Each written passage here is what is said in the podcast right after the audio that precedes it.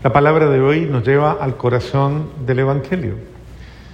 Y el corazón del Evangelio está centrado precisamente en una manera muy diferente de ser, de pensar, de vivir, de actuar, de proceder. Ella misma en, el, en, algo que implica nuestro cambio y nuestra conversión.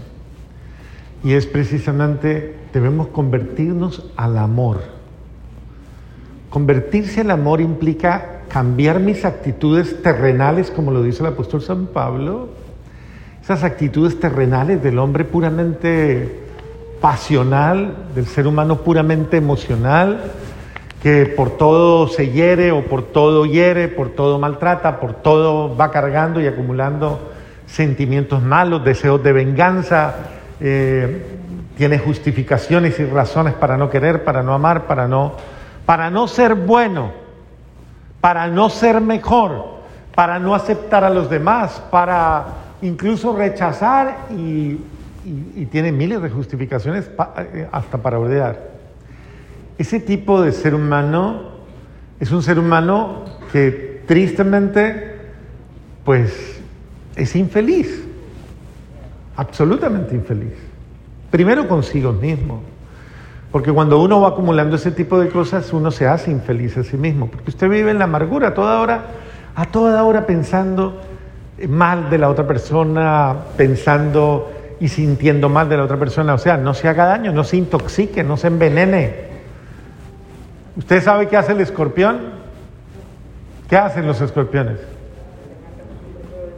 ¿Sé qué? con su propio veneno, es decir, con su propia amargura, con su propia, qué sé yo, falta de, autoestima, de cariño, de, decir, tan mal está que se hace daño a sí mismo. Entonces, la palabra de Dios nos invita hoy a cuídense y guárdense de vivir como ese tipo de personas que viven en ese tipo de realidades. Y ese tipo de personas regularmente pues tienen muy malos sentimientos, porque como están girando en torno a lo malo constantemente, tienen malos sentimientos, malos movimientos, tienen, tienen sentimientos de corazón agresivos, violentos, son personas de mal genio. ¿Usted de mal genio? Yo no sé, a la máscara no me deja verle la cara.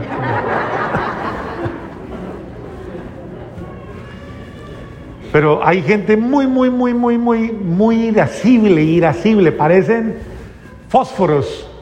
O sea, son más que fósforos, nitroglicerina. Medio se mueven y inmediatamente se activan. O sea, son. Hay gente que es súper volátil. Eh, con nada encienden. Claro, ese, ese, ese es el tipo de personas que cometen muchos errores. Porque como, como son personas que viven en ese tipo de irascibilidad, y lo peor es que pues es que yo soy así, yo soy así. Así me hizo Dios. ¿Será que sí? Bendito sea Dios, pobrecito Dios mío. Dios no lo hizo así, no la hizo así, usted se volvió así. Entonces, eh, el Señor nos está llamando precisamente a que tengamos una actitud muy diferente a la actitud que tiene alguien que no ha conocido su amor. Y en este sentido nos invita precisamente a amar a quien no sabe amar. Porque uno siempre supone que los demás están obligados a amarme o a quererme o a aceptarme. Pero vivimos en un mundo real en el que hay mucha gente carente de amor, carente de cariño, carente de ternura, golpeada por la vida, herida, maltratada. Hay mucha gente que no sabe ni amarse a sí mismo ni amar a los demás. Usted está viniendo cada ocho días a misa, ¿sí o no? ¿Cierto? ¿Sí o no? Ah, cada ocho días usted entra en una terapia interna en la que usted dice, sale, y usted sale de aquí muchas veces, no digo que todas, pero la mayor, mayoría sale volando hasta el carro muchas veces, porque de ahí para allá le da mal genio que no salen rápido, que no se quede, que todo ese poco de cosas. Pero quieran o no, mal que bien usted está trabajando en su realidad está recibiendo mucho amor, amor de Dios, amor de... Usted debe entender que en el mundo hay mucha carencia y mucha necesidad.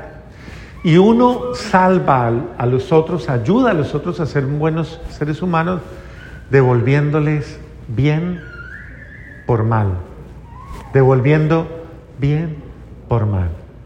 Yo estoy seguro que usted de los que sale de misa o sale de su casa, se acaba de bendecir, ay Señor que me vaya bien, se monta el carro, se va a, una línea de cualquier cosa, a una línea de, del banco, de cualquier cosa, y usted de los que está allí con una sonrisa, con todo el mundo querido, amable. Bien, ¿cierto que sí? ¿Cierto? Se le nota y todo el mundo dice, se le nota que es señora tan amable, que señor tan querido. Mire, usted de los que dice a la otra persona, le dice, se le va a meter en la fila y usted le dice, ah, no, tranquilo, siga, siga, siga. ¿Cierto que sí? ¿Usted hace así? Sí, usted no se molesta por nada, ni que le quiten el puesto, ni que nada, no, usted dice, siga, porque si aman a los que los aman, ¿qué mérito tienen? Usted dice, a este que tal vez está violando mis derechos, está violando mi, mi línea, mi turno, tal vez hasta me quitó el puesto del parqueadero, pues Dios lo bendiga, bendito sea. Usted responde así, ¿cierto? Dice, ay, bendito sea Dios que usted entró un puestico, encontró puestico rápido. Tranquilo, yo me busco otro, no importa. A mí me gusta caminar, igual me parqueo bien lejos, ¿cierto? No hay problema. Pues mucha gente, lastimosamente, no, no hemos entendido que el lenguaje es ese. Si yo no salgo de aquí con la plena convicción de que yo debo dar amor, ser amor, incluso cuando me prueben en el amor, a las personas que me prueban en, el, en la paciencia, en la humildad, en, en todo, me prueban. Si yo no salgo con la convicción, yo no he entendido el Evangelio de Jesús. Perdonen y serán. Comprendan y serán. Amen y serán. Correcto. Y dice, y le darán una medida abundante, rebosante.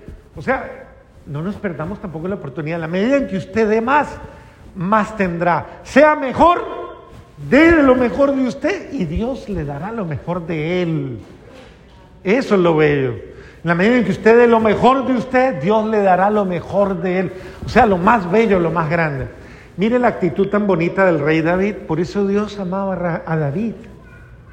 Y aunque tuvo momentos difíciles, como lo vimos en una de las de, las lecturas hace poco y lo vimos caer en pecado, pero David era un hombre de buen corazón, un hombre noble, leal, de buen corazón, que supo respetar la vida de quien atentaba contra su vida, supo respetar la vida del otro y supo, y supo ser compasivo, misericordioso, perdonar.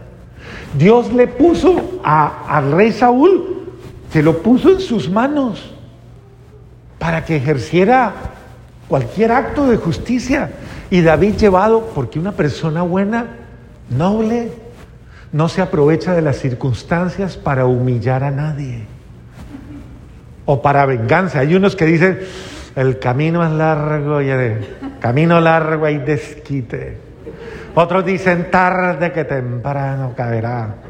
Algún día. Y cuando ven en desgracia a alguien que como que les cae mal y dicen, no me alegro, pero siento un fresco. Pero usted piensa y siente así. Si usted piensa y siente así, usted no ha entendido el amor de Dios, usted no ha entendido el amor, usted no sabe amar. Entonces, quiero recordarle, porque mire lo que dice David, ¿quién puede atentar contra el ungido del Señor? y quedar sin pecado. La otra traducción dice y quedar sin castigo. ¿Quién puede atentar contra otro y no sentirse mal? ¿Quién es capaz de hacer hacerle daño a otra persona y seguir tan campante como aquí no ha pasado nada? O sea, eso no está bien. Piense que cada persona que está a su lado es sagrada mire, mire la de al lado, mírela ahí, es sagrada, mire el que está al lado. Sagrado, sagrada. Aunque a usted no le parezca. esa persona que está al lado es sagrada. Y es una persona a la que yo debo res. ¿Cómo es? Debo respetar. Y respetar es una forma de amar. Entonces yo debo respetar a todo ser humano y no aprovecharme ni de las circunstancias ni de nada, sino saber, saber amar y saber ser oportuno en el amor. ¿Por qué? Sencillo, porque amar es salvar. El que ama, salva. Cuando usted toma más bien la actitud de amar a los suyos, por ejemplo, su familia que está peleada, y toma la actitud de acercarse, de romper con el silencio, la indiferencia y el desamor, dejar de chismear. Claro que ustedes yo sé que no hacen eso, pero algunos por allá en otras partes. Y llama a su familia y habla con ellos y les expresa su cariño. Usted los está amando y los está salvando. Actitudes de amor, rompa con el odio, rompa con los resentimientos, rompa, acabe con eso y será feliz.